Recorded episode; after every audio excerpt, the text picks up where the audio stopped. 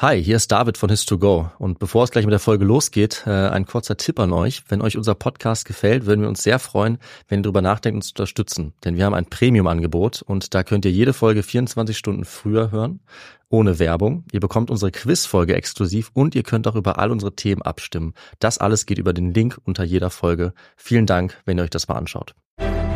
Ich bin ein.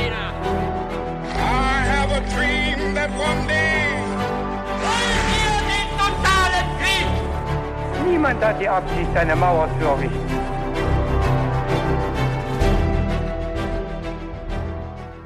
Hi und willkommen zurück zu einer neuen Folge bei His2Go und das wie immer mit mir, Viktor. Und mit mir, David. Und bevor wir gleich in die Geschichte einsteigen, die David uns heute erzählen wird, erzähle ich nochmal ganz kurz, wie wir dabei immer vorgehen. Und zwar ist es so, dass einer eine Geschichte vorbereitet und dann erzählt und der andere hat keine Ahnung, worum es in dieser Geschichte geht. Und er wird auch noch mit drei kniffligen Fragen überrascht und Ja. auf die Probe gestellt.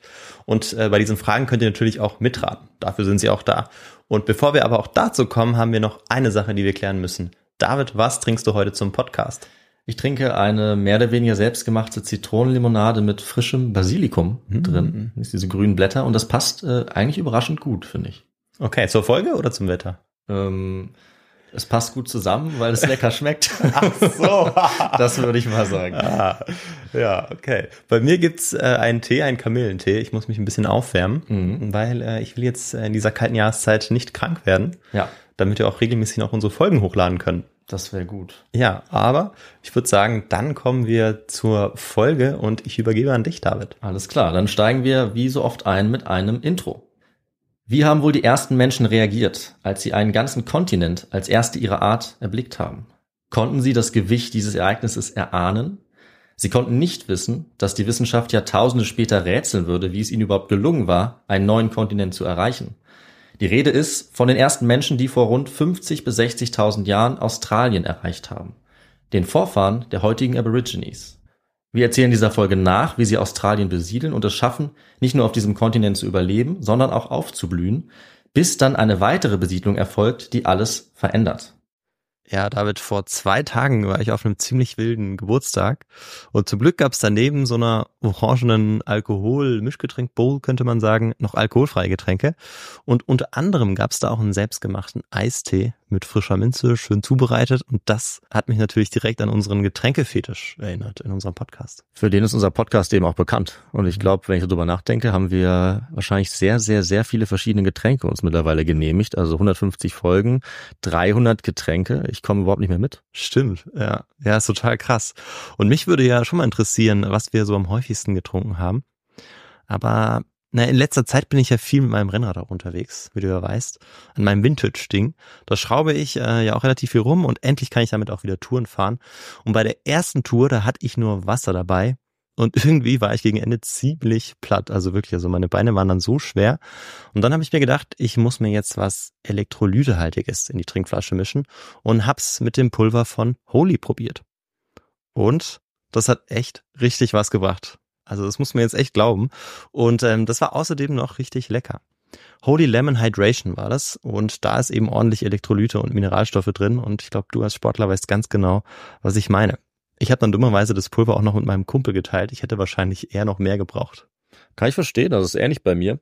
Ich hasse es nämlich, dehydriert zu sein. Viele Leute wissen gar nicht, dass sie dehydriert unterwegs sind. Ich sage Stopp mit der Dehydration. Und zwar egal ob beim Sport oder bei normaler Arbeit. Also ich mache auch gern Fitnessstudio oder Joggen, aber eben auch, wenn ich vorm PC sitze. Wasser ist natürlich wichtig.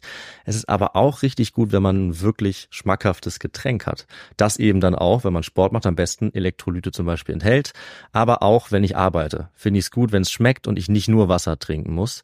Und da ist beispielsweise Holy Kiwi Strawberry um einiges besser. Das ist jetzt so mein Lieblingsgeschmack. Ich finde es aber auch ganz cool. Wir beide hatten so ein Starterpaket, die verschiedenen Geschmäcker auszuprobieren. Dann wird es noch weniger langweilig. Und wenn es richtig lange dauert oder richtig intensiv wird, ist es schon echt cool, wenn man was Leckeres und was Fruchtiges, Erfrischendes halt trinken kann. Deswegen ist meine Empfehlung eben hier der Holy Hydration Drink. Die Basis ist dabei dann auch echter Tee. Es sind natürliche Aromen statt künstlichen drin. Das schmeckt man auch. Es ist trotzdem kein Zucker drin, auch kein Taurin beispielsweise, kein Bullshit wie die Leute bei Holy selber sagen. Es ist auch keine versteckte Kalorienbombe, nichts besonders Schweres, sondern es ist genauso leicht wie schmeckt, mit weniger als 20 Kalorien pro Portion. Ideal auch für Sportler wie uns. Und günstig ist das Ganze übrigens auch in jedem Fall. Also wir sagen ungefähr 80 Cent pro 500 Milliliter. Das ist deutlich weniger als herkömmliche Energy Drinks. Und noch besser mit eurem Shaker und mit den 100% recycelbaren Verpackungen entsteht auch ganz wenig Müll dabei. Ja, also probiert es unbedingt aus und das Starter-Set, das wir auch beide schon sehr gut kennen und sehr empfehlen müssen.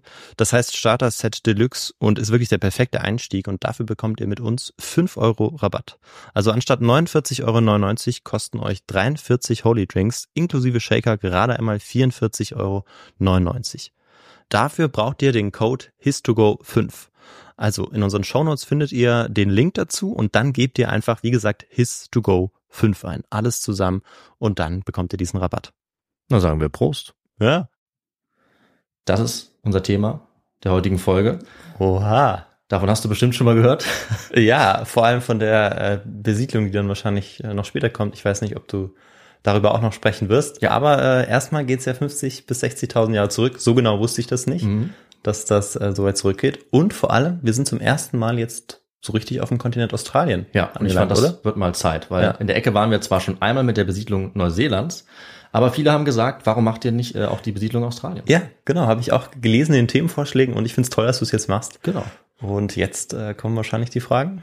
Äh, die kommen jetzt äh, direkt. Uh, okay. Vorher wollte ich noch sagen, was Australien eigentlich ist. Australien ist nämlich ein Kontinent mit einer uralten menschlichen Geschichte, an die sich die heutigen Aborigines immer noch zurückerinnern mit ihren Mythen und Erzählungen. Also eine uralte Gesellschaft, die Eiszeiten überdauert hat, deren früheste Angehörige neben seltsamen Tieren gelebt haben, die schon lange ausgestorben sind, während ihre Kultur bis heute überdauert hat. Die Geschichte der menschlichen Besiedlung Australiens geht unvorstellbar weit in der Zeit zurück, aber ganz so unvorstellbar ist sie gar nicht mehr. Und wir erfahren jedes Jahr neue Erkenntnisse über die Menschen, die als die ersten ihrer Art diesen neuen Kontinent erschlossen haben. Ja, und diese Anfänge werden wir uns anschauen, woher die ersten Menschen nach Australien kamen, was sie dort vorgefunden haben und wie sie sich entwickelt haben, bis dann eben eine zweite Einwanderungswelle alles, was sie aufgebaut haben, wieder umgeworfen hat. Aber bevor wir das klären, Victor, wie du gesagt hast, habe ich ein paar Fragen für dich. Mhm. Und ich glaube, die eine oder andere davon kannst du bestimmt auch beantworten. ja, mal schauen, ja. Schauen wir mal. Die erste Frage lautet, hatten denn die australischen Aborigines einen Einfluss auf die Flora und Fauna des Kontinents? Drei Antwortmöglichkeiten habe ich für dich. A. Durch ihren Lebensstil veränderten sie die Tier- und Pflanzenwelt kaum. B. Zusammen mit weiteren Faktoren trugen sie vermutlich durch Jagd und Brandrodung zum Verschwinden der Megafauna bei. Oder C. Mittlerweile ist belegt, dass sie durch ihre Jagdtechniken innerhalb kurzer Zeit alle größeren Tierarten ausgerottet haben. Ähm, also man würde sich ja gerne vorstellen, dass äh, sie durch ihre Lebensart, dass da kaum etwas, kaum ein Tier oder eine Mhm. Pflanze ähm, ja, ausgestorben ist oder verschwunden ist, äh, wie man sagt. Und das könnte ich mir auch vorstellen, weil natürlich waren damals die ähm, Möglichkeiten andere, als äh, ja, wir sie heute haben. Trotzdem war es ja so, dass sie ja gejagt haben und ähm, vielleicht auch Jagd auf große Tiere gemacht haben. Und ähm, ich würde jetzt mal zur Antwort ähm, B tendieren Ja, dass sie doch auch ähm, einen Einfluss auf die, auf ihre Umwelt hatten. Ja, okay. Das äh, klären wir natürlich. Das Ja. ist natürlich eine der spannenden Fragen. Und jetzt kommen wir zu einer zweiten Frage, die so ein bisschen ein Fun Fact ist. Denn bei der Kolonialisierung Australiens taucht ein berühmter Charakter auf aus einer unserer Folgen. Und da dachte ich, frage ich dich einfach, wer das sein könnte. Denn die Rede ist natürlich von A. William Bligh, B. Robert Falcon Scott, C. Bartholomew Roberts alias Black Bart oder D. Percy Fawcett. Hm. Ich sag dir auch nicht, wer die genau waren, falls du es vergessen hast. Aber es sind alles Hauptpersonen unserer Folgen gewesen. Die dort waren, oder? Äh, Nur eine davon. Nur eine davon. Aber? Blackbeard war ja noch nicht eine Hauptperson, oder? Es ist nicht Blackbeard, sondern Black Bart, der Piraten. Ach so, äh, ach so, stimmt. Der stimmt. Piratenkönig. Ja, hm. Ähm, das ist eine gute Frage. Du hast es auch erwähnt in der Folge, oder? Nein. Ah, okay. Okay. Also es ist eine sehr schwierige Frage, muss ich zugeben. Aber mir ist eingefallen, dass ich das hätte erwähnen sollen. Ah, dann kannst du es jetzt nachholen. genau. Ich tippe jetzt einfach mal auf ähm, Black Bart. Ja, der Piratenkapitän. Der Piratenkapitän, genau. Der ist ja immerhin äh, weit rumgekommen. Ja. Könnte sein, dass er auch bis nach Australien gekommen ist. Das werden wir uns gleich noch anschauen. Vorher noch eine letzte Frage.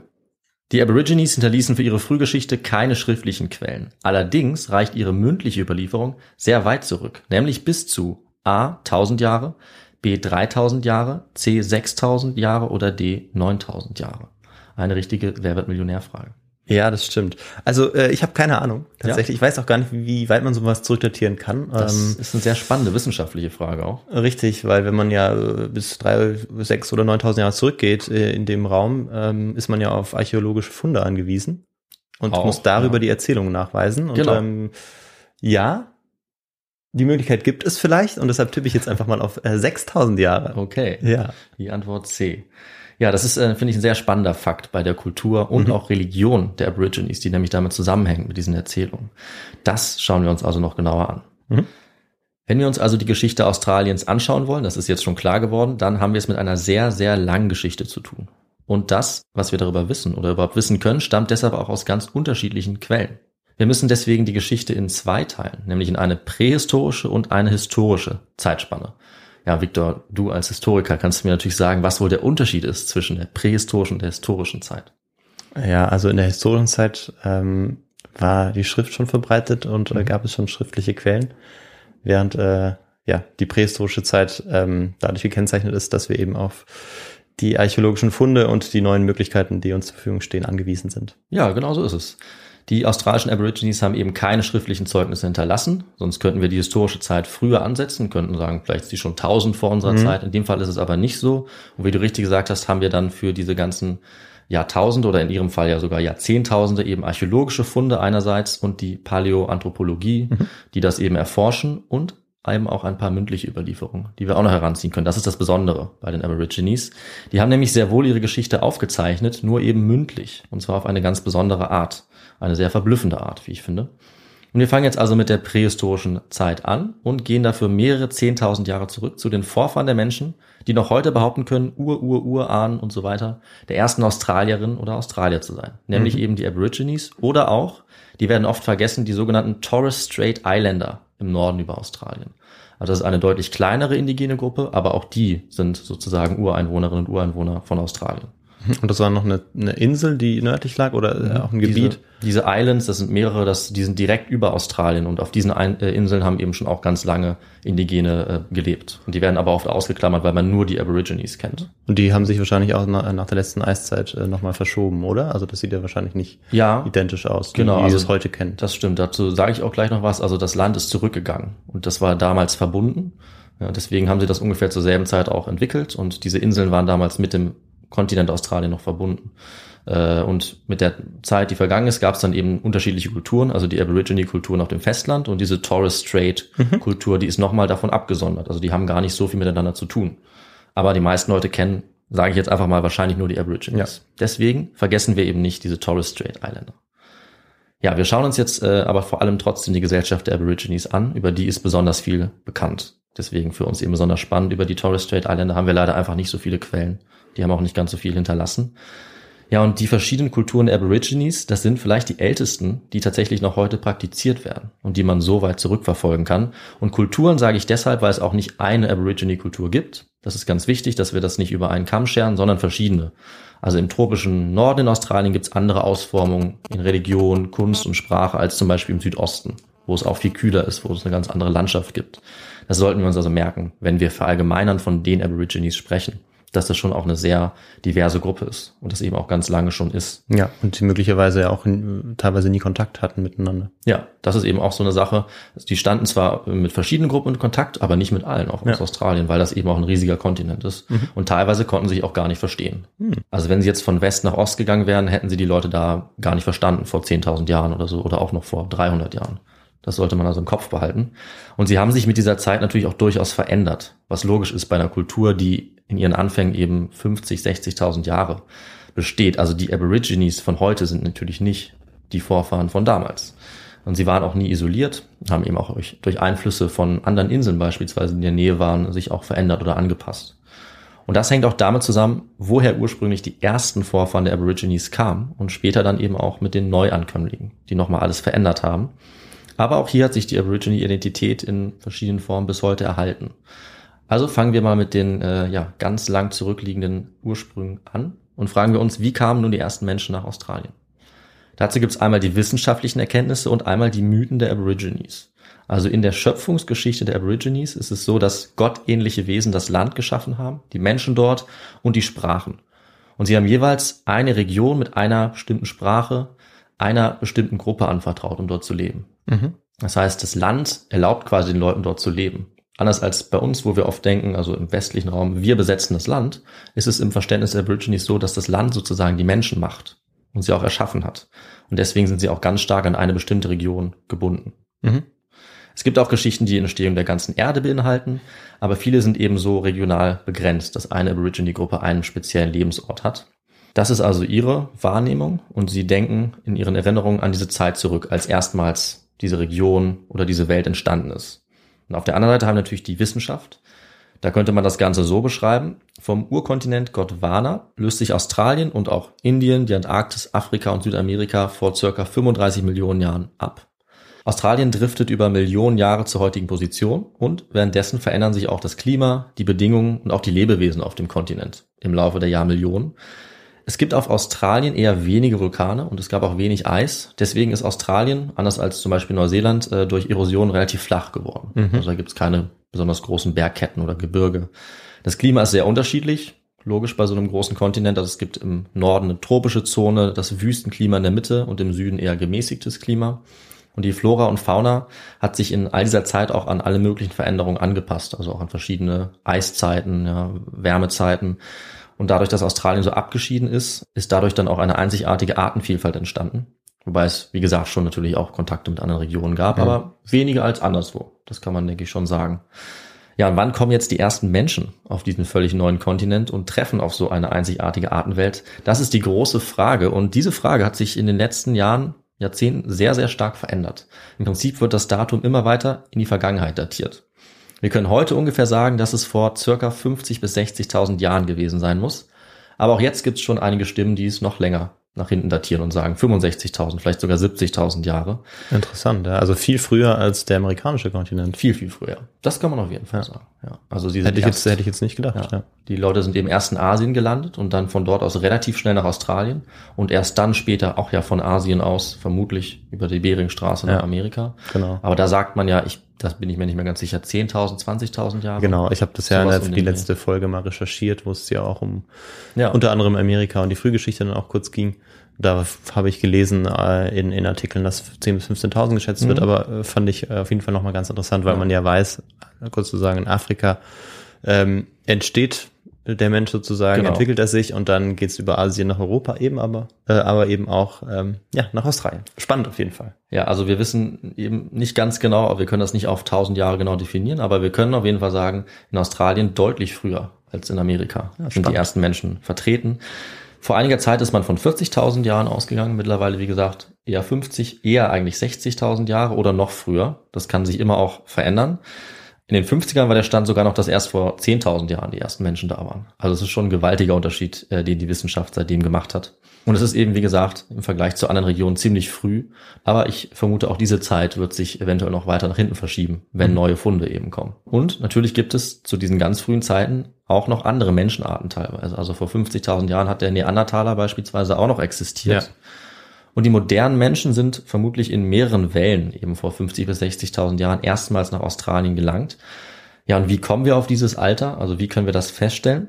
Victor, du hast ja äh, schon so ein bisschen gesagt, was du als Australien-Experte oder Paläoanthropologe als Quelle heranziehen würdest. Hast du ein paar Ideen für uns? Was könnte man finden? Ähm, ja, also ähm, ich glaube, Überreste würde man kaum finden, beziehungsweise vielleicht, ähm, ja doch, vielleicht Überreste der, der Menschen. Ja, es gibt so klassische Beispiele, die man findet, um sowas zu datieren doch. Ja, bevor ich da irgendeinen Quatsch sag, glaube ich, übergebe ich wieder an dich. Ja, natürlich. Also äh, dir würde es bestimmt einfallen, wenn wir zum Beispiel an Werkzeuge oder Materialien denken. Ah, das doch, eben okay, Sachen, die ja. besonders gut erhalten bleiben. Also es gibt ganz konkrete Spuren, für die wir eben die Archäologie und die Paläontologie brauchen. Und da sind wir natürlich nicht in der historischen Zeit, sondern in der prähistorischen Mhm. Zeit, weil wir eben keine schriftlichen Quellen haben. Und es gibt verschiedene Funde. Also es können zum Beispiel Siedlungsspuren sein, also Spuren von irgendwelchen Bauten, zum Teil sogar von Hütten. Oder wenn wir noch weiter zurückgehen, sind es meistens bearbeitete Materialien. Zum Beispiel irgendwie versteinerte Hölzer oder eben Steine. Steine als Werkzeuge oder Kunstobjekte. Daran kann man im Detail dann teilweise Bearbeitungsspuren sehen und kann eben daraus schließen, dass es Menschen gewesen sein müssen. Auch wenn es manchmal nicht ganz klar ist, ob es vielleicht doch Zufall ist oder eine menschliche Bearbeitung. Und diese Gegenstände kann man dann datieren. Unter anderem mit der berühmten Radiokarbondatierung. Die ist allerdings vor allem für organische Materialien. Ja. Also bei Steinwerkzeug ist das nicht so einfach. Da würde man dann stattdessen zum Beispiel die Erdschicht anschauen, in der so ein Steingegenstand gefunden wurde. Und da kommen dann aber auch die ersten Probleme auf, weil in der Wissenschaft haben wir die Diskussion, stammt dieser Gegenstand wirklich aus der Schicht, die wird vielleicht auf 60.000 Jahre datieren, oder war der Gegenstand ursprünglich höher und wurde dann aber runtergedrückt im Laufe der Zeit, wenn ja, Tiere oder Menschen zum Beispiel drüber gelaufen sind und auf einmal ist der Gegenstand in einer älteren Schicht, als er eigentlich selber alt ist. Solche Datierungen sind also nicht immer ganz sicher, aber wenn man genug findet und sozusagen diese Puzzleteile zusammensetzt, dann kann man doch von der Zeit ausgehen. Dann setzt man sozusagen den Mittelwert irgendwie zusammen. Ja, genau. Oder stellt Und- den her und Ja, oftmals hat man eben einen ältesten Fund, von dem man ausgeht und dann verschiebt sich dieses Alter, Mhm. wenn ein neuer kommt. Mhm. Man sagt, so alt muss es aber mindestens sein. Ein solches Beispiel ist für Australien die Höhle Warati. Dort sind zum Beispiel solche Siedlungsspuren gefunden worden von Menschen und die sind dann mindestens 49.000 Jahre alt. Aber wir haben auch noch ältere und wir haben auch noch konkretere, zum Beispiel Skelette. Das ist natürlich ein ganz sicheres Zeichen. Also da müssen wir nicht Ja. länger überlegen. Das waren dann eindeutig Menschen und je nachdem, wie weit wir die datieren, eben auch wieder der Mindestpunkt, ab wann wir Menschen vermuten. Und in Australien sind besonders äh, ein Paar bekannt, nämlich der Mango Man und die Mango Lady. Äh, Das sind die ältesten gefundenen Menschen auf Australien, also ihre Skelette beim Lake Mango.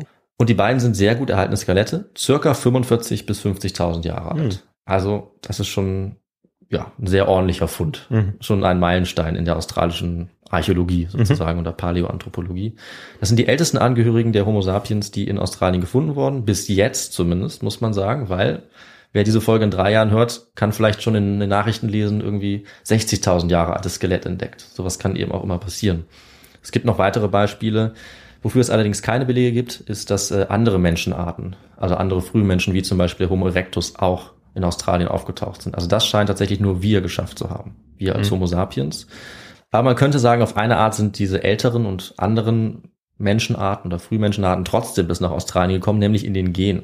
Also die heute lebenden Aborigines tragen in ihrer DNA Spuren von Neandertaler, von Denisova-DNA und auch vielleicht von weiteren menschlichen Arten okay, ja. Mhm. die sich also äh, mit ihnen vermischt haben, vermutlich auf dem Weg nach Australien. Und wie es dann von dort weiterging für den Homo sapiens, dafür gibt es verschiedene Theorien, auch ob es eine einzelne Migrationswelle war, die dann diesen Weg geschafft hat. Vermutlich waren es aber mehrere. Ja, und welche Routen sie genommen haben, dafür gibt es eigentlich zwei plausible Möglichkeiten. Also, du hast es eben selber schon gesagt, wir gehen davon aus, ungefähr 200 bis 300.000 Jahre ist der Homo sapiens alt und entsteht in Afrika. Und vor circa 70.000 Jahren machen wir, die ersten Menschen, uns dann auf Richtung Asien. Natürlich auch eine andere Region. Das ist die sogenannte Out-of-Africa-Theorie. Mhm. Oder sogar Out-of-Africa-Theorie 2, um genau zu sein. Das ist nach wie vor die gängigste Theorie, um zu erklären, wie wir Menschen uns ausgebreitet haben, wo wir herkommen, wie wir auf alle Kontinente gelangt sind. Und vor ungefähr 50.000 Jahren haben diese ersten Menschen dann Sahul erreicht. Und jetzt fragst du dich, Victor, was ist Sahul? Ja, ja, richtig. Wir haben es quasi schon angesprochen. Also Sahul ist die Landmasse, die damals aus Australien, Neuguinea und den Aru-Inseln besteht. Okay, ja. Die waren also nicht durch Meer getrennt, sondern sie waren tatsächlich ein Land Ja. zu dieser Zeit. Das hat sich eben später verändert, als der Meeresspiegel wieder angestiegen Mhm. ist. Und um bis dorthin zu gelangen, das war schon keine einfache Leistung, denn dafür mussten äh, unsere Vorfahren oder die Vorfahren der Aborigines die Wallacea-Linie oder Wallace-Linie überwinden. Die Tiefseegrenze zwischen Asien und Australien. Und das war ein großes Hindernis vermutlich für solche frühen Menschen. Aber sie waren offensichtlich in der Lage, über das Meer zu kommen und waren wahrscheinlich auch einige der frühesten Seefahrerinnen und Seefahrer, die es gab. Weil wir müssen davon ausgehen, sie haben sich irgendeine Art von Booten tatsächlich gebaut. Okay, wow. Das Ja. ist ja echt äh, erstaunlich. Auch vor 50.000 Jahren. Aber das kann ja, also die, die Landmassen können ja dann nicht so weit entfernt gewesen sein. Es oder? war einfacher, genau. Aber sie müssen also natürlich nicht zwischen ähm, Neuguinea und Australien äh, übers Meer, Ja. aber davor sind eben weitere Inseln. Ja. Und da ist jetzt die Frage, welche von beiden Routen sie genommen haben, zu denen ich jetzt komme. Aber Mhm. sie müssen irgendwie übers Meer gekommen sein. Also es war nicht möglich, nur über Land zu Ja. laufen. Sie mussten schon einige Kilometer überwinden und ja, das ist niemand geschwommen, realistischerweise. Das ist quasi unmöglich. Äh, deswegen haben sie sich irgendeine Art von Boot gebaut, waren offensichtlich in der Lage und haben dann dabei sogenanntes Inselhopping betrieben. Also sie sind entweder über eine nördliche Route über mehrere Etappen nach Australien gekommen, das wäre über Borneo, Sulawesi und Neuguinea, dann eben nach Sahul, also nach Australien. Und diese Inseln liegen relativ nah beieinander und lagen relativ nah beieinander. Und es gibt auch Siedlungsspuren, die eben zeigen, dass die Menschen dort eine Zeit lang gelebt haben und dann vermutlich eben weiter sind, wahrscheinlich auch wieder zurück Also es gab sicherlich verschiedene äh, Wellen, wo die Leute hin und her gewandert sind. Denkbar wäre auch eine südliche Route, dann wären sie über die Inseln Timor oder Flores gekommen. Für beide Routen gibt es gute Argumente und ich habe jetzt in der Wissenschaft, in der Literatur nicht eigentlich gesehen, dass es eine klare Favoritenroute gibt. Ja, das könnte, das könnten ja auch beide Routen gewesen sein, oder? Auch das wäre möglich, ja. Vielleicht haben sie es gleichzeitig gemacht oder erst dort und dann dort, wäre beides möglich. In beiden Fällen ist eben der Abstand, den man zurücklegen muss, übers Meer nicht allzu weit. Also man konnte das offensichtlich schaffen. Ja, und wenn man sich das auf einer Karte mal anguckt, die Inseln zwischen Asien und Australien, dann kann man das, glaube ich, ganz gut nachvollziehen. Vor allem, wenn eben der Meeresspiegel deutlich tiefer war und diese Inseln einfach näher aneinander waren als heute. Mehr Land und weniger Wasser. Ja, und warum die Menschen diesen Weg gegangen sind, oder zumindest einen der beiden Wege, ist natürlich auch nicht ganz klar. Aber in der neueren Forschung ist es immerhin unumstritten, dass es Absicht war. Also davon können wir ausgehen, dass die Leute nicht zufällig, auch diese Theorien gab es halt, irgendwie durch einen Sturm dahin gekommen sind. Ach so. Aber es passiert eben nicht, dass eine ganze Population zufällig auf einem neuen Kontinent landet. Sie müssen sich da ja fortpflanzen, müssen Ja. sich da halten.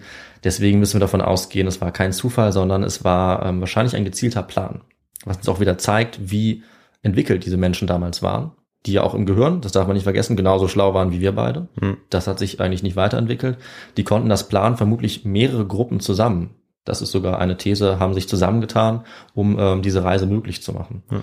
Und dann vielleicht in einer, vermutlich in mehreren Schüben dorthin zu kommen und äh, ja, Boote zu bauen und nach und nach von einer Insel zur nächsten zu gelangen und dann in Australien auch anzukommen und sich dort zu halten. Also auch eine stabile Population aufzubauen. Nachdem sie dort angekommen sind, haben sie das also getan, die ersten Gesellschaften gegründet und nach und nach ist daraus dann äh, die Aborigine-Kultur oder eben genau die verschiedenen Aborigine-Kulturen entstanden. Im Norden sind, wie gesagt, noch die sogenannten Torres Strait Insulaner entstanden als Kultur. Die haben sich dort niedergelassen und sind eben dann auch da geblieben und nicht auf das Festland übergesiedelt. Das ist eben die zweite Kultur neben den Aborigines. Und auf dem Kontinent haben sich die Vorfahren der Aborigines dann relativ schnell ausgebreitet. Von der Küste beginnt, in den Süden, in den Osten, später auch ins Landesinnere. Und der Grund dafür, dass sie immer weiter gewandert sind, war vermutlich Ressourcenknappheit. Ja, ich meine, das wird auch der Grund gewesen sein, weshalb sie dann auch losgezogen Genau. sind. Also es ist einer der Ja. plausibelsten Gründe. Richtig, ja. Also man denkt, na, es gab früher wenig Menschen, aber trotzdem, wenn die in einer Region gelebt haben und es kommt vielleicht eine neue Gruppe und nach und nach wachsen die Population auch an, dann ist auch damals irgendwann wenig da. Richtig. Und wenn man Bären sammelt und jagt, dann ist, äh, braucht man auch mehr Platz, äh, Ja. als wenn man schon irgendwie Getreide anbaut. Vielleicht, ein sehr was guter eben Punkt. damals noch nicht der Fall war. Nee. Sodass ähm, ja, man immer eben schauen musste, wo kriegt man was zu essen. Und wenn es auf der Insel auch nicht mehr genug äh, gab, dann musste man weiterziehen. Und diese Inselgruppe im Norden oder diese Bevölkerungsgruppe im Norden, die hat das wahrscheinlich nicht, nicht gebraucht, Genau. äh, weiterzuziehen. Ja, und vermute ich jetzt mal. keine Konkurrenz, es kamen vielleicht dann keine anderen dorthin, weil die auf das Festland gegangen sind. Schwer zu sagen. Mhm. Auf jeden Fall äh, wurde in den folgenden tausenden Jahren dann fast ganz Australien besiedelt von Aborigine-Gruppen. Also dieser Prozess hat eigentlich nie ganz aufgehört und sie Ja. sind wirklich fast überall hingelangt auf diesem Riesenkontinent. Ja. Außer wahrscheinlich in dieser Wüstenregion. Ja, ins Zentrum von Australien sind sie vor circa 3000 Jahren auch eingewandert. Ah, Also auch das haben sie geschafft. Also auch die widrigsten Umstände haben sie irgendwie besiegt oder konnten sich anpassen. Und diese Migration, also in die Mitte, in die Wüste, die war wahrscheinlich noch gar nicht abgeschlossen, als die ersten Europäer dort angekommen sind. Spannend. Also wir haben wirklich eigentlich eine Geschichte der Migration, die 50.000 Jahre lang andauert, die sozusagen bis heute andauern würde, wenn es nicht andere Leute dann gegeben hätte, die das unmöglich gemacht hätten für die Aborigines. Dazu kommen wir natürlich noch. Wie schnell jetzt diese Expansion ging und welche Richtung, das hing wahrscheinlich davon ab, was für Lebensmittelressourcen es gab. Zumindest so als wichtigsten Punkt. Und da gibt es einen sehr auffälligen Fakt, über den wir in einer unserer Fragen gesprochen haben bei der Besiedlung Australiens, nämlich das Verschwinden der sogenannten australischen Megafauna. Hm. Die gab es dort seit zwei Millionen Jahren bis vor circa 10.000 Jahren. Äh, Victor, weißt du, was Megafauna genau bedeutet?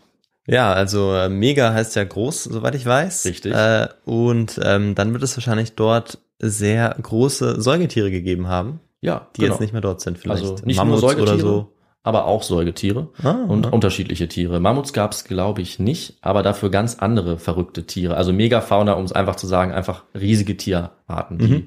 Zu denen könnte man heute eben noch das Nashorn zählen oder das Nilpferd, vielleicht auch Löwen, Elefanten. Giraffe vielleicht. ne? Giraffe könnte man sicherlich auch dazu zählen. Von denen gibt es heute eben ganz wenige, weil überall, wo die Menschen auftreten, ist diese Megafauna ausgestorben. Hm. In Europa oder Sibirien war das eben genau das Mammut zum Beispiel, das gibt's nicht mehr.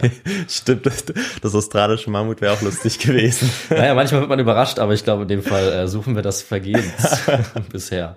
Aber wer weiß. Dafür gibt es aber was anderes. Ich habe hier nämlich ein paar Beispiele für dich gesammelt. Es gab das Riesenwombat, das so Ah. groß geworden ist wie ein PKW. Was? Ja, es gab das Riesenkänguru, das äh, über 2,5 Meter groß geworden ist. Ah, ich glaube, das habe ich mal gehört. Ja. Also ja. deutlich größer als die heutigen Kängurus. Es gab Riesen-Emus, äh, Riesen-Goanas und auch eine 5 Meter Echse, die den heutigen Komodo-Varanen locker in den Schatten stellen würden, glaube ich. Das ist also diese Megafauna, von der wir reden und wir können uns das heute kaum noch vorstellen, weil es eben so lange her ist, dass diese Tiere ausgestorben sind. Und eben zufällig oder nicht zufällig auch zu der Zeit, wo die Aborigines sich ausgebreitet haben. Das ist jetzt die große Frage, die auch die Forschung bis heute nicht ganz klären kann. Sind wir, sind die Menschen schuld daran, dass diese Megafauna verschwindet, von der jetzt eigentlich nur das Känguru überlebt hat? In einer kleineren Form. Alle anderen sind verschwunden, aber wir finden eben ihre Überreste. Ja, ist der Mensch allein für diese ökologische Katastrophe verantwortlich gewesen? Diese Erklärung ist eigentlich meistens als zu einfach gesehen worden. Also die Tiere sind eigentlich zu groß dafür, dass sie von kleinen Menschengruppen gejagt werden können. Das sagt zumindest ein Autor. Wobei ich denke, von anderen Regionen kennt man das ja schon. Also diese These ist auch schon so ein bisschen schwierig. Mammuts konnten wir als Menschen ja auch jagen. Aber es gibt sicherlich auch noch andere Gründe. Also es können zum Beispiel die Menschen indirekt für das Aussterben verantwortlich sein, indem sie Lebensumstände der Tiere verändern, weil das machen wir Menschen sehr gerne und ein ganz häufiges Beispiel dafür ist die sogenannte Brandrodung. Also dass man ähm, ganze Abschnitte von Wald oder auch von anderen Landschaften gezielt abbrennen lässt, entweder um den Boden darunter fruchtbar zu machen äh, oder auch als Mittel der Jagd, um so Tiere beispielsweise in die Enge zu treiben. Das sind unterschiedliche Strategien und wir wissen äh, aus der Archäologie, aus der Geologie, aus ganz vielen Spuren, dass die Aborigines das auch praktiziert haben. Und dadurch ist auf jeden Fall der Lebensraum vieler Tiere verschwunden, vielleicht auch von Beutetieren. Und äh, das ist also schon durchaus nicht unwahrscheinlich, dass sie da Einfluss hatten. Es kann natürlich sein, dass sie auch selber ein bisschen gejagt haben und doch auch Jagdtechniken hatten, die ausreichend waren, um diese Megafauna zu erlegen. Diese Riesenwombats zum Beispiel, wo auch immer die genau waren. Und dann haben wir natürlich auch Klimawandel. Der ist natürlich nicht menschengemacht damals, anders als heute. Es gibt Kälteperioden, Stichwort Eiszeit. Es gibt auch Trockenzeiten und ein Zusammenwirken dieser Ursachen ist wie so oft am wahrscheinlichsten. Also es wurden auch Spuren gefunden, äh, sogenannte ja, Trockenspuren oder, oder Trockenschaden an den Überresten von Riesenkängurus. Trockenstress, sagt man auch, die zeigt, dass sie eben davon betroffen waren und wahrscheinlich auch deswegen ausgestorben sind.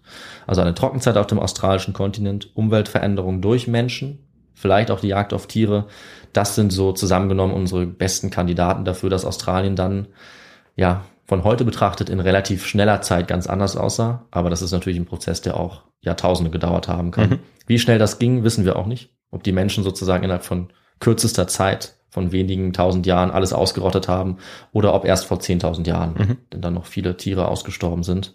Und müssen wir jetzt nicht noch eine Frage auflösen? Offiziell. Richtig. Die, also die Antwort darauf. Ja.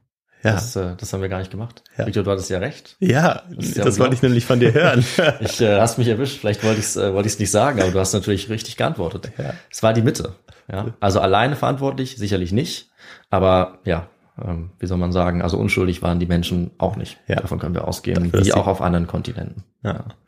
Gut, dass du das nochmal gesagt hast. Du lässt es mir nicht durchgehen. Nee.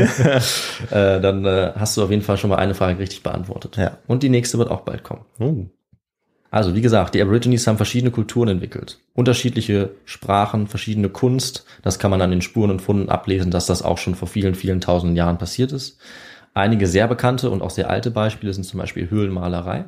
Die gibt es also nicht nur in Europa, sondern solche Höhlenmalereien und Felsmalereien gibt es gerade auch bei den Aborigines und die haben auch einen sehr eigenen, sehr faszinierenden Stil dafür entwickelt, der sich auch unterscheidet von anderen.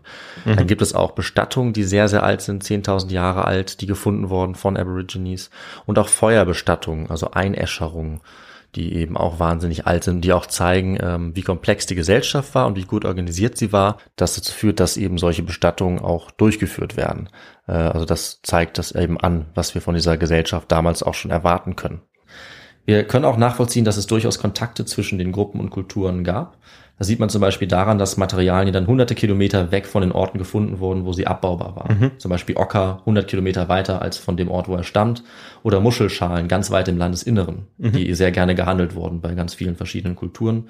Aber wie wir es eben gesagt haben, unendlich ging dieser Kontakt auch nicht. Also der Kontinent ist ja sehr groß und es war eben ein bestimmter Raum, in dem es möglich war zu handeln. Bestimmte Handelsrouten vermutlich auch. Aber dieser Austausch war nicht so intensiv, dass es bei einer Kultur geblieben ist, sondern die Gruppen haben dann schon unterschiedliche Sprachen und Kulturen entwickelt. Mhm. Also so weit getrennt waren sie dann auch wieder.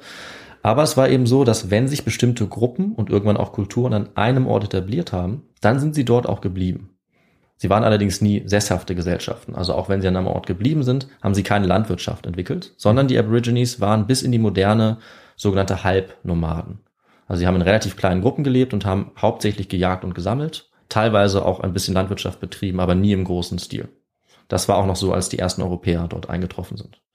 Und zusammengehalten wurden diese kleinen Lokalgruppen, das waren so 30 bis 60 Leute in einer Gruppe und dann mehrere Gruppen meistens, die so in der Nähe gelebt haben. Die wurden zusammengehalten durch Abstammung, väterlicherseits, mütterlicherseits und diese Gruppen waren auch traditionell sehr streng nach Geschlechtern unterteilt mit sehr klaren Rollenvorstellungen. Sie waren auch ganz besonders eben an die Region gebunden. Das war besonders wichtig und das war auch schon lange Zeit sehr wichtig. Bis heute. Und das ist eben eine Besonderheit der Aborigines und ihrer Vorfahren, dass sie diese starke Bindung an einen Ort haben. Und das hängt auch mit ihrer Religion zusammen und mit ihrer Sicht auf Geschichte. Und das kann man eigentlich nicht ausklammern, wenn man darüber spricht. Deswegen reden wir in diesem Zusammenhang über das berühmte Dreaming, das quasi die Religion der Aborigines ist. Mhm. Sagt dir das Dreaming was, Victor? Nein, äh, ich bin gespannt, ähm, was du mir jetzt darüber erzählen wirst. Ja, es ist ziemlich komplex und ich habe mich auch ein bisschen schwer getan, das jetzt zusammenzufassen, aber ich gebe mein Bestes. Mhm. Ähm, natürlich könnten uns das Angehörige der Kultur deutlich besser erklären, als ich es jetzt versuche zusammenzufassen. Auf Deutsch gibt es dafür den Begriff Traumzeit, auf Englisch eben Dreaming und es ist keine klassische Religion, sondern wir könnten es vielleicht Philosophie nennen oder auch Normkodex mit religiösen Elementen. Du Mhm. siehst schon, das ist schwierig. Mhm. Ein anderer Begriff, den ich gefunden habe, ist eine Wissensreligion. Das macht auch Sinn, weil es geht bei diesem Dreaming um Wissen über ein Land. Also wieder dieser spezifische Ort einer Gruppe, um seine Entstehung und auch um die Bindung daran. Genauso wie verschiedene konkrete Orte, weil die Aborigines davon ausgehen, dass ähm, durch die Geschichte verschiedene Orte geprägt werden. Also sie erzählen zum Beispiel, wie eine Felsformation entstanden ist und Mhm. haben sozusagen eine Schöpfungsgeschichte dafür. Und das beeinflusst sie auch in der Gegenwart und in der Zukunft. Wir gehen Mhm. davon aus, dass sozusagen ihre Ahnen sie noch auf eine Art begleiten, teilweise auch götterähnliche Figuren das geschaffen haben und eben auch Einflüsse auf das haben, was sie denken, wie sie handeln. Also auch ihre Werte und Normen kommen aus dieser Zeit, die zurückliegt, aber irgendwie auch sie in der Jetztzeit beeinflusst. Das ist diese Traumzeit. Es ist eine Art Schöpfungsgeschichte, die es für jedes Land gibt, für jede Region, für jede Gruppe, auch für die Sprache und Kultur. Das heißt, jede Gruppe hat eine andere Tradition, hat anderes Wissen, das sie von Generation zu Generation weitergeben. Mhm. Und zwar mündlich. Und jetzt ahnst du vielleicht, worauf ich hinaus will. Ja. Denn dadurch, dass sie so gut darin geworden sind und das immer wieder weitergeben und ihre eigene Praxis haben, das mündlich weiterzugeben, dadurch äh, haben sie so komplexe Erinnerungen geschaffen und so ja, vielfältige und zum Teil auch detaillierte Geschichten, dass zum Teil Erinnerungen an vergangene Orte von der Archäologie auch bestätigt und wiederentdeckt werden. Auch wenn sie eigentlich schon verschwunden sind für das Mhm. bloße Auge. Es gibt zum Beispiel ein solches Dreaming, das bis in die heutige Zeit weitererzählt wurde und das beschreibt, wie aus zwei Flüssen eine Bucht wurde, die wir heute Botany Bay nennen. Und Botany Bay, das ist die Bucht vor der, ja, wahrscheinlich bekanntesten Stadt Australiens, nämlich Sydney. Mhm. Und die Aborigines können uns erzählen, wie aus ihrer eigenen Erinnerung über Generationen weiter verbreitet äh, diese Bucht entstanden ist, an der später die Stadt gegründet Ja. wurde. Und in der Wissenschaft wird tatsächlich vermutet, dass dieses Dreaming, diese Entstehungsgeschichte sieben bis 9000 Jahre oder vielleicht sogar noch älter ist. Okay, aber jetzt musst du mir ja noch erklären, wie sie auf dieses Datum kommen. Ja, also sie können das zurückverfolgen durch äh, Archäologie und Geologie. Okay, also das war irgendwo eingeritzt dann. Nee, also sie schauen sozusagen, ähm, wie plausibel es ist, dass es nicht nur eine erfundene Geschichte ist, sondern sozusagen eine historische Realität, die immer mehr modifiziert wurde. Und da schauen dann zum Beispiel in diesem Fall nach, wann denn jetzt die Bucht entstanden ist. Mhm. Das können sie eben ablesen, wann diese Flüsse zu einer Bucht geworden sind. Ja. Und ja, natürlich kann man das diskutieren, aber in dem Fall sind sie zum Schluss gekommen, dass die Geschichte so gut dazu Ah, passt, okay, ja. dass sie so alt sein muss wie die Entstehung dieser Bucht. Mhm, ne? Und das können eben bis zu 9000 Jahre sein. Wahnsinn. In anderen Geschichten geht es zum Beispiel darum, dass sie berichten, wie der Wasserspiegel steigt oder sinkt. Auch das kann man nachvollziehen. Und wenn es da eine ganz bestimmte Erzählung, also Dreaming, zu einem Ort gibt, können das auch die Archäologen oder Geologen Ja, ja. Nee, vergleichen macht und Sinn, können dann ja. sagen, ja, diese Geschichte muss tatsächlich so und so alt sein. Und da gibt's eben ja Jahre, die bis zu 9000 äh, zurückgehen. Das ist Mhm. also die Antwort auf unsere Frage. Ja. Ja, spannend. Äh, lag ich daneben. Ich, ich wollte ja eigentlich auch erst die 9000 Jahre nehmen, aber ich, ich konnte irgendwie nicht glauben, dass es so weit zurückgeht. Ähm, und ja, hab's mit den 6000 versucht, lag ich knapp Ja. daneben. Also das finde ich wirklich Faszinierend, faszinierend. ja. Ja. Und du hast natürlich aber auch schon indirekt angesprochen, dass das Ganze natürlich wissenschaftlich betrachtet schon schwierig ist. Immer wenn es um mündliche Quellen geht, ist das Ganze natürlich sehr schwer zu bestimmen und das ist auch heute durchaus kontrovers. Aber es ist auch sehr wichtig, weil, wie gesagt, durch die Bindung an einen Ort begründen die Aborigines damit auch ihr Recht auf den Besitz dieses Ja. Ortes und darauf zu leben. Mhm. Und wenn sie jetzt sagen können, unsere Erinnerung reicht 9000 Jahre zurück, ist es schon ein sehr starkes Argument dafür, dass sie dort auch leben dürfen. Ja. Andere Fälle gibt es aber zum Beispiel auch, wo Aborigines aufgrund dieses Streamings äh, sich an Pfade erinnern, das ist ganz typisch, auf denen ihre Vorfahren gewandelt sind und dadurch eben auch Archäologen, Archäologinnen zu Orten führen können, an denen mal etwas war. Und es kommt durchaus vor, dass dann da auch was gefunden wird. Ja. Das zeigt eben, dass dieses Streaming keine reine Erfindung ist, sondern wirklich auch historische Fakten darin verarbeitet werden. Und diese mündlichen Überlieferungen, dass es da vielleicht jetzt bei den Aborigines auch ähm, ja so viele gibt und dass sie so weit zurückreichen, liegt ja sicherlich auch daran, dass es eben lange Zeit keine Schrift gegeben hat. Gut, woanders vor 9000 Jahren gab es auch woanders äh, keine Schrift, soweit ich weiß. Das äh, nirgendwo. Ja, richtig. Aber trotzdem, dadurch, dass man eben so lange ähm, ja. Sprache eigentlich nur als Informationsübermittlung genutzt hat, ähm, ist es wahrscheinlich auch, hat man sich das einfach gut merken können, weil wie du gesagt hast, ähm, Ja, das wurde das Gedächtnis war genauso weit entwickelt wie bei uns. Genau. Und äh, wenn sie sich nur darauf fokussieren konnten, auf die München-Überlieferung, dann mussten sie sich das ja alles merken können. Ja. Und ähm, ja, deshalb ist es vielleicht auch heute noch so präsent. Und das ist eben wirklich einzigartig und liegt sicherlich auch daran, wie wichtig die Rolle dieses Streamings, dieser Erzählung in der Gesellschaft war. Also, dass man daraus wirklich alles abgeleitet hat. Wer welche Rollen äh, erfüllt, wer welche Rechte hat, wem welches Land gehört, das ist ja der Lebensmittelpunkt der Aborigines. Und das wird alles eben durch dieses Streaming begründet und wird den Kindern von klein auf nach und nach erzählt. Und normalerweise auch geheim gehalten. Dass wir zum Beispiel solche Erzählungen jetzt kennen, ist erst äh, so ein Phänomen der neuesten Geschichte, wo diese Dreamings nach und nach freigegeben werden an die Außenwelt. Und die Aborigines selber sagen, es ist okay, wir erzählen euch das. Ja. Weil für sie ist es eigentlich geheimes Wissen. Hm. Und eben ganz speziell, das wirklich nur die Gruppe vor Ort kennt. Ja. Also sehr, sehr spannend. Und ich finde, ja, dieses Streaming auf eine Art sehr einleuchtend. Also das, der Gedanke, dass man an den Orten, zu denen man geht, von denen man kommt, dass es da schon so eine lange menschliche Geschichte gibt, die man ja irgendwie auch nachvollziehen will. Wenn ich an einem historischen Ort bin, mir denke, ich berühre irgendwie den Stein. Was haben 20 Generationen vor mir hier gemacht? Das ist irgendwie Mhm. faszinierend. Ich glaube, also ich, ich finde, jeder kann diese Bindung irgendwie nachvollziehen. Mhm. Diese Mischung aus Mythen, irgendwo auch historischen Fakten. Ja, und das ist eben heute auch total wichtig, dass man sich das in Erinnerung ruft. Und dafür gibt es auch ganz bekannte Beispiele. Also das bekannteste Dreaming ist vielleicht das für den Ort, den äh, wir jetzt heute Uluru nennen. Das ist der Aborigine-Name. Du kennst ihn vielleicht wie viele als Ayers Rock. Das ist so mit die bekannteste Sehenswürdigkeit eigentlich in Australien, dieser rote Fels mitten in der Wüste, den die Engländer Ayers Rock genannt haben. Und der ist eben für die Aborigines heilig, als Teil so eines Dreamings. Und 2019 haben sie es auch geschafft, den Leuten zu verbieten, darauf zu klettern Sehr weil gut. das natürlich die äh, ganzen Touristen vorher gemacht haben. Mhm. Aber für die Aborigines war das ein Problem. Da sehen wir eben auch schon, was für Streitigkeiten das auslösen kann Ja. in der heutigen Zeit. Ja, und damit äh, sind wir bei meiner genialen Überleitung angekommen, bitte. Zur heutigen Zeit, Richtig. beziehungsweise ein paar Jahrhunderte vorher wahrscheinlich. Genau. Wie ich erzählt habe, haben die Aborigines das Recht, diese Gebiete, Orte zu bewohnen, verloren in der Neuzeit. Und das liegt natürlich an der europäischen Kolonialisierung, zu der wir jetzt noch kommen, auch wenn ich die jetzt äh, nicht ganz detailliert behandle, weil dafür könnten wir auch eine, zwei, drei Folgen Ja, theoretisch nehmen, je nachdem. Also im Prinzip haben die Aborigines und die Torres Strait Islander unter sich gelebt für zehntausende Jahre. Es kann gut sein, dass sie mal Kontakte hatten mit den Inseln, die weiter im Norden liegen. Das ist gut möglich, aber auch schwer nachzuweisen. Und sie haben natürlich in dieser Zeit sich, wie gesagt, entwickelt, haben ihre Kultur und Religion oder Kulturen weiter rausgebildet. Also die Aborigines von heute sind nicht dieselben wie ihre Vorfahren. Aber sie waren äh, relativ unter sich und konnten sich entwickeln und sind in dieser Zeit auch auf eine Größe von mehreren hunderttausend, vielleicht auch auf eine Million oder mehr angewachsen. Hm. Also auf dem Kontinent Australien. Bis zu dem Zeitpunkt, als eine erneute Migrationsbewegung nach Australien gekommen ist oder aus Sicht der indigenen Bevölkerung eine Invasion. Denn genauso nennen die Aborigines selber die Ankunft der Europäer eine Invasion. Und ich habe ja schon von den berühmten Malereien der Aborigines erzählt. Und da gibt es eine ganz besondere, die dazu sehr gut passt, nämlich in Arnhem Land im Norden Australiens. Dort gibt es solche Felsenmalereien, die aber irgendwie ja merkwürdig aus der Zeit gefallen zu sein scheinen. Es sind nämlich keine Malereien von Tieren oder irgendwie Abdrücke von Menschenhänden oder Menschen, was man oft vor Augen hat, sondern es sind Abbildungen von europäischen Schiffen als Felsmalerei. Die Zeichnungen sind also entstanden, als die Aborigines in der Nähe ihrer Küste zum ersten Mal europäische Schiff, zum ersten Mal europäische Schiffe gesehen haben, vermutlich um 1600 und sich natürlich gedacht haben, was, äh, was ist hier los? Mhm. Also sie wussten natürlich nicht, was das bedeuten würde, wie sehr das ihre Geschichte verändern würde, dass jetzt auf einmal Bauten da auftauchen, die ganz anders aussehen als die Schiffe, die sie gebaut haben Ja. oder die Boote. Und die Europäer auf der anderen Seite hatten auch keine Ahnung, was sie dort erwartet hat. Denn äh, Australien hieß zu diesem Zeitpunkt äh, nicht umsonst Terra Incognita, das unbekannte Land. Und Australien war, das wissen wir heute, der letzte entdeckte Kontinent auf der Erde.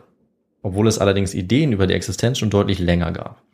Also Gelehrte haben seit Jahrhunderten vermutet, dass es ein Land im Süden geben muss. Und sie haben es genannt Terra Australis. Denn Australis bedeutet nichts anderes als südlich. Daher kommt tatsächlich der Name des heutigen Australiens, also einfach Süden. Und es gab die Vermutung schon in der Antike, dass es diesen Südkontinent geben musste. Und Viktor, weißt du auch, was die Erklärung dafür war, dass im Süden so eine Landmasse sein musste? Hast du eine Idee?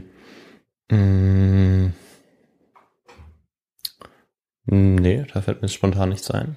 Ja, es ist eine relativ äh, simple Erklärung, würde ich sagen. bin ich mal gespannt. Also wegen der Kontinente im Norden war die Idee damals, dass die Erde irgendwie im Gleichgewicht sein muss. Ah. Deswegen haben sich Leute gedacht, Moment, wenn im Süden nichts ist, dann kippt die Erde quasi um. ja. Das wurde wohl vor Ja, allem okay, auch ja. von denen vermutet, die jetzt die Erde nicht für eine Kugel gehalten haben. Mhm. Weil auch wenn man das natürlich seit der Antike wusste, gab es schon auch einige, die von der Scheibe ausgegangen sind. Zumindest hat das vermutlich zusammengehangen. Jedenfalls dachten sie, dass auch im Süden Kontinente sein müssen, quasi als Gegengewicht. Nur gefunden hat die bisher niemand. Marco Polo wusste diese Idee zum Beispiel auch schon. Er konnte aber ein solches Land äh, nicht finden im Süden von Asien, obwohl er danach gesucht hat. Die Terra Australis, so war es dann eben auch bekannt, wurde trotzdem auf Karten eingezeichnet, einfach als Theorie. Obwohl man gar nicht wusste, ob was da ist, wurde es trotzdem zum Teil schon mal so, ja, hypothetisch gemalt. Aber nicht auf allen Karten, oder? Nein, nein, nein, nicht auf allen Karten. Nee, nee, nur auf manchen. Hm. Ja, ja, klar. Und äh, um 1500 hat ein Franzose zum Beispiel behauptet, diesen Südkontinent gefunden zu haben, aber seine Beschreibung passt äh, gar nicht zu Australien. Deswegen hat er vermutlich einen Teil Südamerikas entdeckt. Ja, um die Zeit äh, glauben viele, irgendwelche Kontinente Ja, zu entdecken. davon haben wir letzte Folge auch einiges gehört. Ja. Das ist jetzt Paulmier de Gonville, falls das jemandem etwas sagt. Wenn er überhaupt Südamerika gefunden hat, dann auf jeden Fall nur das. Also Australien würde er nicht gefunden haben, sonst wäre er auch 100 Jahre zu früh dran. Denn so lange hat es gedauert, bis jetzt die ersten Europäer an der Küste von Australien tatsächlich gelandet sind. Und äh, wer waren die, beziehungsweise welche Nationalität hatten die? Was denkst du? Ähm, ja, zu der Zeit waren die Engländer ja auch schon fast am Start, noch nicht so ganz. Mhm. Also ich würde auf die, auf die Spanier vor allem tippen. Mhm. Die Spanier oder die Engländer. Okay. Die Portugiesen hätte ich zu dieser Zeit eher, ähm, ja, die waren zu dieser Zeit eigentlich schon nicht mehr so präsent. Ja, Und dann gibt's aber natürlich noch andere Länder, ähm, wie China beispielsweise. Stimmt, China äh, könnte auch sein. Es gibt noch ein europäisches Land, das auch äh, überall rumgesegelt ist. Wenn du das noch nennst, dann haben wir es. Ah, dann haben wir's. Ja. Ähm, die Holländer waren Genau. dann auch relativ früh Ja, im Spiel. richtig. Ja, ja, die sind ja dann auch noch äh, in das äh, Gebiet von ähm, Indonesien und so weiter. Richtig, Die wurden ja und- dort auch die Kolonialherren. In diesem Fall waren sie sogar die ersten. Ach, das waren die ersten. Wobei du auch alle anderen genannt hast, die in der Gegend dann rumfahren. Ja, ja, die Briten kommen ein bisschen später, die Spanier ein bisschen früher. Ja, die Holländer sind die ersten, die zumindest in Australien vor Anker gehen. Hm. Ist natürlich was anderes bei den ganzen anderen äh, Ländern, die es in der Region noch gibt. Aber 1602 kommt ein Seefahrer namens Wilhelm Jans, falls ich das richtig ausspreche, auf dem Weg von Java nach Neuguinea erstmals auf einen Teil von Australien, nämlich Cape York. Das ist die Halbinsel ganz im Nordosten von Australien. Mhm, Also er als Niederländer ist der Erste. Er hat allerdings dabei die Meerenge zwischen Australien und Neuguinea noch gar nicht bemerkt. Diese Meerenge eben, die es früher nicht gab, weil das verbunden war. Aber im Laufe der Jahrtausende gibt es eben jetzt eine Meerenge. Und er dachte jetzt, dass das Land, das er gefunden hat, zu Neuguinea gehört. Was natürlich nicht stimmt. Wenig später kam dann, wie du auch schon vermutet hast, ein Spanier. Luis Valles de Torres. Und wer aufgepasst hat, äh, hat ja gehört, dass ich von den Torres Strait Islandern geredet habe. Das liegt daran, dass diese Torres Strait eben jetzt nach ihm benannt wurde. Er ist durch diese Meerenge gefahren zwischen Australien und Neuguinea und hat dann gemerkt, dass das Land darunter logischerweise ein eigenes Land ist, nicht zu Neuguinea gehört. Aber auch er wusste nicht genau, was er da gefunden hat, dass das zum Beispiel diese Terra Australis sein könnte.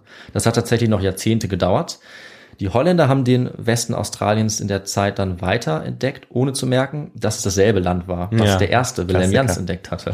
Die hatten ja schon so ein paar Ideen, aber wussten noch nicht so ganz, was sie da eigentlich sehen. Ein gewisser Abel Tasman, auch ein ganz bekannter niederländischer Entdecker, ist dann 1642 von Südafrika aus dieses neue Land ansteuern gesegelt. Allerdings ist er einfach dran vorbei gesegelt. Hat aber immerhin eine Insel gefunden, die später nach ihm benannt wurde, nämlich Tasmanien. Okay. Das ist die Insel im Süden vor Australien. Nur leider hat er das Festland verpasst.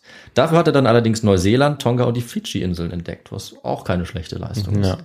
Deswegen ist sein Name da auch überall zu finden. Ich war zum Beispiel im Abel Tasman äh, Nationalpark spazieren in Neuseeland. Aber all diese Inseln waren auch schon besiedelt, richtig? Ja, Ja. Ähm, ich glaube schon. Ja. Also Neuseeland auf jeden Fall, Tonga und äh, auch Tasmanien, dort waren die Aborigines auch. Was nicht immer bedeutet, dass die Europäer sie auch als besiedelt äh, angesehen haben. Ja. Aber dazu kommen wir gleich noch. In der Folgezeit, wir können es uns schon denken, kamen dann immer mehr europäische Schiffe in die Nähe. Gab ja generell auch mehr Seefahrt, mehr Seehandel und auch mehr Entdecker. Nach den Niederländern kamen dann noch die Briten und die Franzosen. Manche von ihnen sind jetzt auch kurz an Land gegangen und es wurde langsam klar, wie groß dieses neu entdeckte Land war. Aber die meisten von ihnen haben es für eher unwirtlich gehalten. Es gibt einige gerade schon beleidigende Beschreibungen, muss ich sagen. Sowohl für die Aborigines als auch für das Land. Also die Aborigines als total wild und unzivilisiert haben es manche beschrieben. Das Land als völlig karg und eigentlich unbewohnbar. Andere haben es auch positiver dargestellt und die Aborigines als freundlich zum Beispiel dargestellt. Also es gibt unterschiedliche Ansichten. Aber es gab erstmal kein großes Interesse an der weiteren Erkundung, was sich aber dann geändert hat.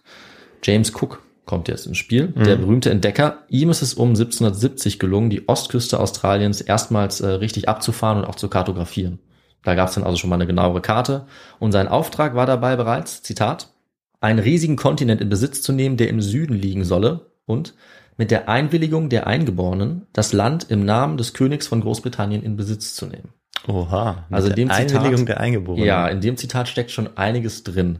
Und ich kann sagen, die erste Hälfte, die sollte sich auch bewahrheiten, das Land in Besitz nehmen, aber die Einwilligung der Eingeborenen, das ist eine ganz andere Geschichte. Das jetzt zu tun, also dieses Land in Besitz zu nehmen, war auch relativ dringend, äh, denn Frankreich hatte ähnliche Ziele. Hätte auch gerne dieses Land in Besitz genommen, aber wir wissen, dass es letztendlich Großbritannien war.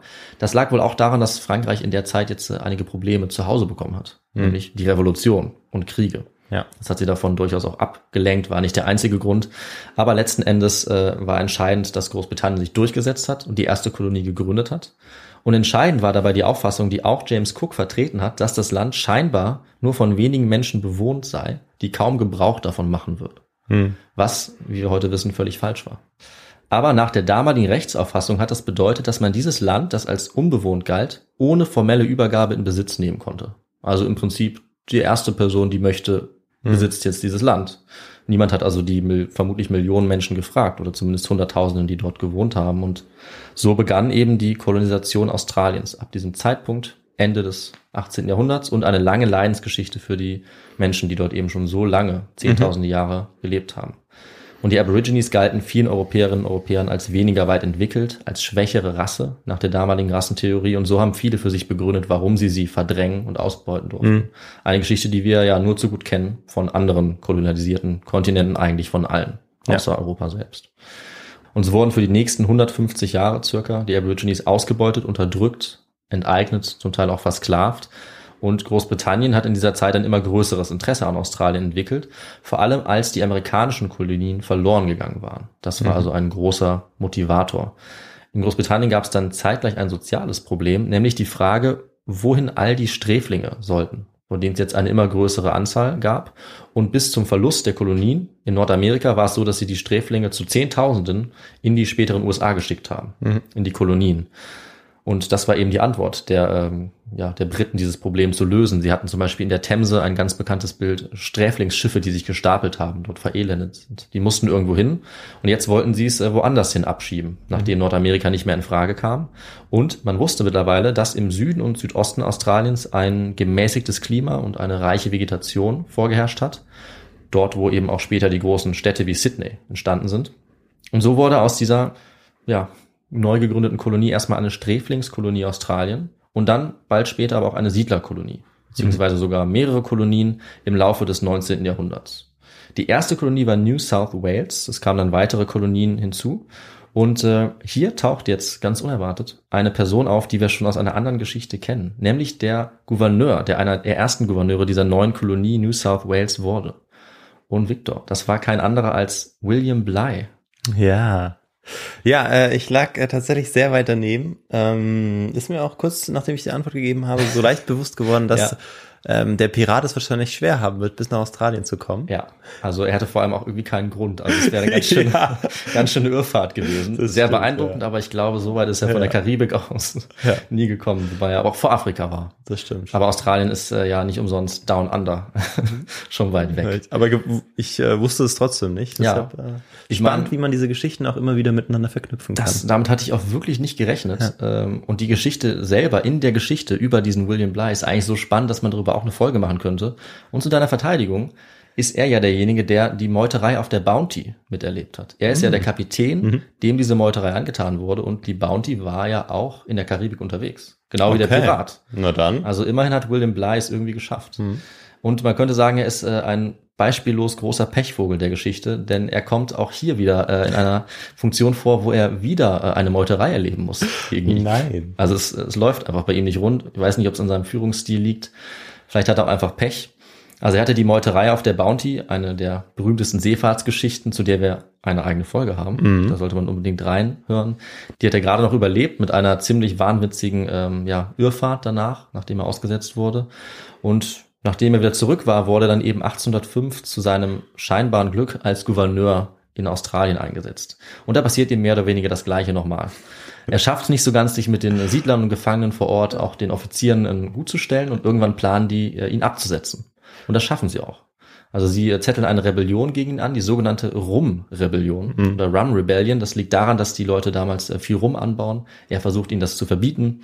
Sie entheben ihn seines Amtes, sperren ihn weg, äh, verbannen ihn und er muss zwei Jahre in quasi Gefangenschaft aushalten, bis Oh. endlich ein neuer Gouverneur kommt und ja, kurz zusammengefasst die Ordnung wiederherstellt.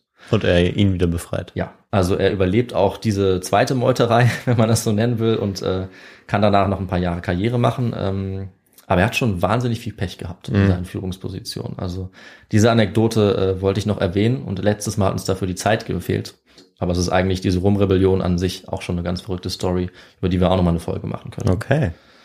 Aber wir machen jetzt äh, mit unserer Story weiter. Er war einer der Gouverneure und eben auch eine der Personen, die ja jetzt Australien immer weiter kolonialisiert haben für die Briten. Und bald wurde jetzt auch die Anzahl an Sträflingen äh, übertroffen. Die ersten Jahre waren es eben erstmal nur hauptsächlich Sträflinge. Jetzt kamen Siedlerinnen und Siedler auch immer mehr dazu. Es wurden immer größere Teile des Landes in Besitz genommen und die Aborigines in der Folge auch immer brutaler unterdrückt und enteignet. Und wir können uns wahrscheinlich denken, dass sie niemand nach Erlaubnis gefragt hat, ihr Land einfach zu nehmen. Anfangs war es durchaus auch der Plan, ähm, Großbritanniens friedliche Beziehungen aufzubauen. Das war auch offiziell mal die Vorgabe. Es hat durchaus auch manchmal funktioniert, aber je mehr Siedler gekommen waren und, und je mehr Gebiete einfach in Anspruch genommen wurden, einfach besiedelt wurden, desto mehr Konflikte gab es auch mit den Aborigines, die oft gewaltsam wurden, auch von beiden Seiten, und bei denen äh, tausende Aborigines getötet wurden und auch hunderte Siedlerinnen und Siedler. Nach einer Schätzung wurden zwischen 1788 und 1928 ungefähr 20.000 Aborigines getötet und 1700 Siedler. Und eine noch größere Anzahl an Aborigines ist vermutlich an äh, den Krankheiten gestorben, die durch diese neuen Kontakte auch ausgebrochen sind oder eingeschleppt wurden, zum Beispiel die Pocken. Und ich denke, wir merken diese starken Parallelen auch. Das muss ich gar nicht extra erwähnen zu äh, Nord- und Südamerika bei der Kolonialisierung. Das lief hier sehr ähnlich ab. Es wurde dann auch versucht, die Aborigines zu schützen, die Gewalt zu reduzieren, aber das war lange Zeit nicht erfolgreich äh, und das letzte Massaker an Aborigines gab es auch noch 1928. Und auch danach hat es noch lange gedauert, bis die rassistischen Vorurteile abgebaut wurden, bis die Menschenverachtung, die eben auch die Ursache war für diese brutalen Massaker, für diese gewaltsame Besiedlung, bis die weniger wurden. Und wir können durchaus auch sagen, dass der Konflikt zwischen diesen beiden Gruppen, wenn wir die jetzt mal so pauschal einteilen, Aborigines und Europäische, bis heute andauern. Also es gibt natürlich auch viele positive Beispiele mittlerweile, vor allem der zweiten Hälfte des 20. Jahrhunderts für Annäherung und auch für den Schutz der Aborigine-Kultur, der Sprache. Aber Fragen darüber, wem welches Land gehört, beschäftigen die Menschen natürlich bis heute, weil vieles Land vor 100 Jahren schon einfach genommen wurde, während eben die Aborigines ihre Dreamings, ihr von sich ausgehendes Recht auf das Land nach wie vor betonen. Und es oftmals sehr schwierig ist zu sagen, wem jetzt das Land gehört. Gerade auch wenn sich die Kulturen langsam vermischen, wie in den letzten 100 Jahren, wenn sich religiöse und soziale Vorstellungen vermischen. Das bleibt eine Frage, die die australische Gesellschaft weiter beschäftigen wird. Ja. Auch wenn sie sich weiterentwickelt. Und äh, ja, ich glaube, für die genaueren Details, dafür bräuchten wir auch noch mal eine eigene Folge, was da alles passiert, 1800, 1900 bis heute. Darauf gehe ich jetzt also nicht weiter ein. Aber ich hoffe, dass klar geworden ist, dass um das heutige Australien besser zu verstehen, wir auf jeden Fall seine Geschichte kennen müssen, seine ganze Geschichte. Nicht nur eben die sozusagen die weiße Geschichte. Und davon haben wir uns heute einen großen Teil angeschaut, auf den ich mich mal fokussieren wollte. Nämlich den vielleicht etwas unbekannteren Teil, den Teil der ursprünglichen Besiedlung durch die ersten Menschen. Und ja, ich hoffe, das äh, war ganz spannend, das mal zu hören. Sozusagen als Teil zwei nach der Besiedlung Neuseelands. Ja. Und damit würde ich sagen, sind wir am Schluss dieser Folge angekommen. Und ich übergebe wieder an dich, Viktor.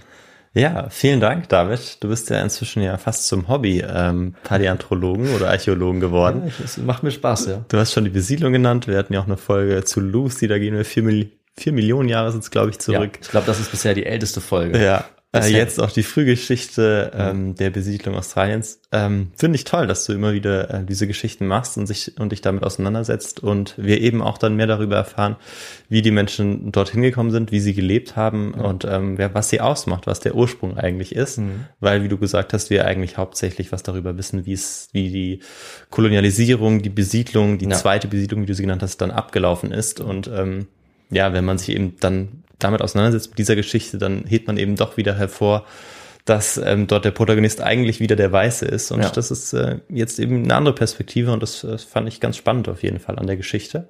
Und ähm, mich würde jetzt auch interessieren, was du da für Literatur verwendet hast. Und ähm, ja, bin gespannt, was du da so nennen kannst. Ja, ich bin ganz schön im äh, Forschungsprozess gelandet und auch in Forschungsdiskussionen, kann ich sagen, äh, weil mir aufgefallen ist, dass bei Büchern, die zehn Jahre alt sind, zum Beispiel ganz andere Daten genannt werden. Ja. Wenn es jetzt um diese Datierung geht, das habe ich ein bisschen erwähnt und äh, habe mich da dann eben auf ja auf das fokussiert, was entweder am neuesten war oder was ich das Gefühl hatte, was so am ehesten der Konsens war.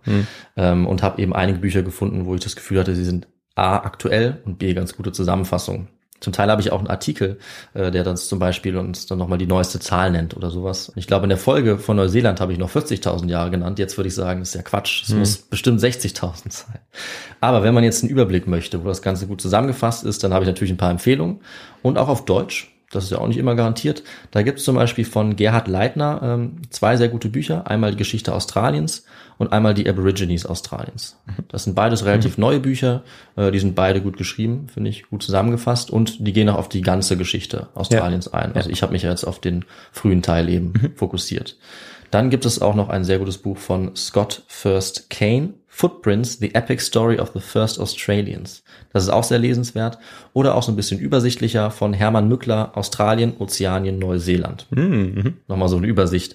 Und äh, ich würde sagen, das reicht. Ja, da haben wir auf jeden Fall einiges jetzt, äh, wo wir drin schmückern können, Ja. äh, wo ich vielleicht auch mal einen Blick reinwerfen kann, weil diese Frühgeschichte Australiens äh, fand ich ganz spannend und ähm, ich kenne mich da noch nicht so aus, deshalb ja, wäre es auf jeden Fall ein Versuch wert, da mal reinzuschauen. Ja, und man lernt auch viel, also über Methoden und auch über ganz verschiedene äh, ja, kulturelle Mhm. Vorstellungen, die man sonst nicht kennt. Also diese zum Beispiel diese mündliche Überlieferung ist was für was ich total spannend finde, womit ich mich auch noch mehr beschäftigen möchte. Und dieses Aborigine-Beispiel dafür zu sehen, fand ich, hat mir richtig die Augen geöffnet. Ja. Was menschlich alles möglich ist und wie anders Leute eben äh, äh, ja, lesen, schreiben oder eben auch mündlich überliefern können. Das finde ich schon spannend und das fällt manchmal unter den Tisch, wenn wir irgendwie sagen, ja, die erste Quelle in Griechenland, die ist irgendwie 700 vor der Ja. Zeit. Aber was ist, wenn wir auf einmal so ein Beispiel haben? Das finde ich ganz spannend und auch äh, ja kontrovers eben zu überlegen, wie verlässlich ist sowas, was für Quellen haben wir hier und damit sind wir eben nah an der Wissenschaft und solche Themen finde ich immer cool zu sehen, wie sehr das auch noch im Wandel ist, was wir für Datierung verwenden, was wir für Funde haben. Also ja, Das stimmt. Und trotzdem wollen wir diese mündlichen Überlieferungen ja dann irgendwann verewigen. Ja. Entweder wie jetzt im Podcast, also Ja. auch wieder mündlich, Klar. oder eben dann doch schriftlich. Aber dann, dass wir uns dann immer wieder auf diese mündlichen Quellen dann stützen können, auch bei neuen Forschungen, das ist auf jeden Fall, ja, das ist ein spannender, spannender Bereich. Ja. Und ähm, ja, ich glaube, bevor wir uns da verlieren, ja, wir müssen einen Schlussstrich ziehen. Möchtest du das machen? ja, genau, komme ich zum äh, Ende und da erzählen wir immer noch was dazu, wie man uns unterstützen kann. Und ähm, da gibt es ganz viele Möglichkeiten. Vorher aber erstmal äh, vielen Dank für die Unterstützung, äh, die wir von euch erhalten, die vielen Nachrichten, die wir bekommen, die Spenden, die wir bekommen und auch den Merch, den ihr kauft. Darüber freuen wir uns natürlich immer, wenn wir das sehen. Ja, vielen, vielen Dank. Ja, und ähm, ja, ihr könnt uns unterstützen, indem ihr uns äh, schreibt, Feedback gebt, einfach sagt, was findet ihr gut, was könnte man besser machen ähm, und uns bewertet auf Apple Podcast. Da freuen wir uns natürlich äh, über gute Bewertungen, das erhöht unsere Sichtbarkeit. Ja, auf jeden Fall. Da sind wir immer sehr dankbar. Dann sind wir auf unterschiedlichen Social-Media-Kanälen ähm, abrufbar, also beispielsweise bei äh, Instagram, bei YouTube oder auch bei Twitter. Ähm, da könnt ihr kommentieren, liken, uns folgen. Ähm, damit unterstützt ihr uns natürlich auch. Dann habe ich ja schon den Merchandise-Shop ähm, angesprochen. Da gibt es beispielsweise T-Shirts oder Tassen äh, und noch ganz viele andere äh, Produkte. Da könnt ihr euch auch immer gerne bedienen. Damit unterstützt ihr uns auch und auch äh, über eine Spende natürlich. Die könnt ihr entweder direkt über Banküberweisung an uns senden oder über PayPal. Da gibt es einen Link auf unserer Website. Ja, und ähm, dann würde ich sagen, habe ich äh, vieles äh, genannt. Das mhm. meiste wahrscheinlich. Ähm, du guckst noch kritisch. Fehlt noch was? Nee, also ich gucke kritisch, aber mir fällt nichts ein, weil ich glaube, du hast alles genannt. Okay, sehr gut. Ja, und dann gibt's in äh, zehn Tagen eine neue Folge. Ähm, ja, ich überlege gerade noch so zwischen zwei Themen, muss mich irgendwann entscheiden. Ja. Und ähm, genau, dann bis dahin, bleibt weiterhin gesund und macht's gut. Bis in zehn Tagen. Ciao. Tschüss. Okay. Okay.